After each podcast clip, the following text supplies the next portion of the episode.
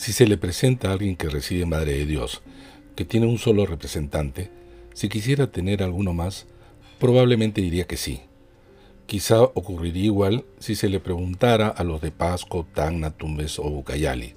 De la misma manera, se inclinarían en la misma dirección si a los limeños se les preguntara si quisieran que su distrito, junto con otros, deberían tener algunos representantes en el Congreso y no como ahora, 34 para todo Lima, que nadie o pocos conocen.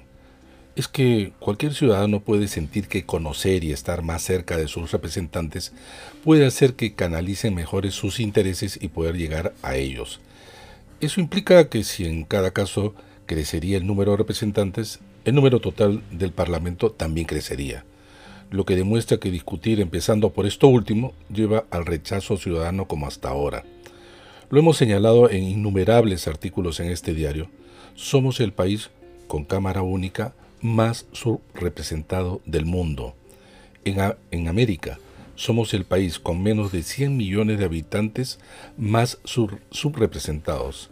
En nuestra región, Bolivia, Chile, Cuba, Ecuador, Guatemala, Haití, República Dominicana y Venezuela, Uruguay tiene un, solo menos, tienen más parlamentarios, pese a que nosotros tenemos más población y más electores que todos ellos. Sin embargo, nosotros tenemos menor número de escaños. Esto no es poca cosa, pues un país como el nuestro, con casi 25 millones de electores, geográficamente accidentado y complejo, con 130 congresistas. En 1992 teníamos 180 y ahora deberíamos de tener no menos de 240. Tiene efectos en la relación entre representantes y representados, así como en el trabajo en el Congreso, en donde un congresista debe estar en varias comisiones, no concentrándose y especializándose en una sola. Hemos sido condenados a ser un país subrepresentado, pasando de ser el quinto de América Latina en población a ser decimocuarto en número de representantes.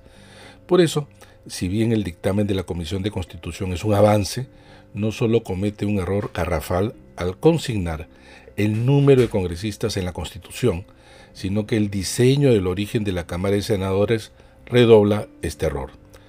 De los 64 senados que existen en el mundo, un tercio de los países, en donde se encuentran la mayoría de las democracias más consolidadas, se observa que en 23 casos los senadores son elegidos de manera directa, 30 de manera indirecta y el resto una combinación de ambas modalidades. De aquellos que se elige de manera directa, Colombia es el único país que elige, aparte de las circunscripciones especiales, a sus senadores por circunscripción única. Este es parte del dictamen de la Comisión de Constitución, consignar que en el Senado deba, ser elegido por circunscripción única.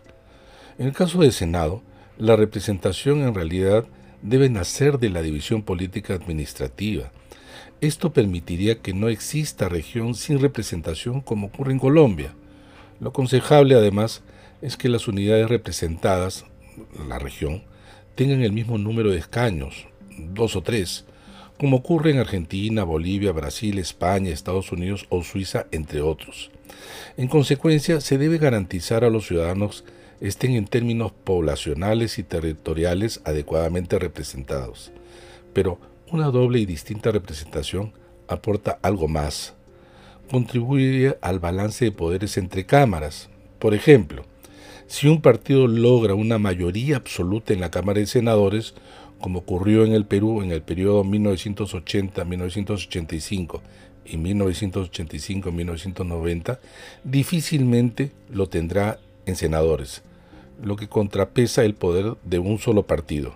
Por eso, si ya tuvimos un mal diseño de parlamento unicameral, no debemos hacer lo mismo con un parlamento bicameral.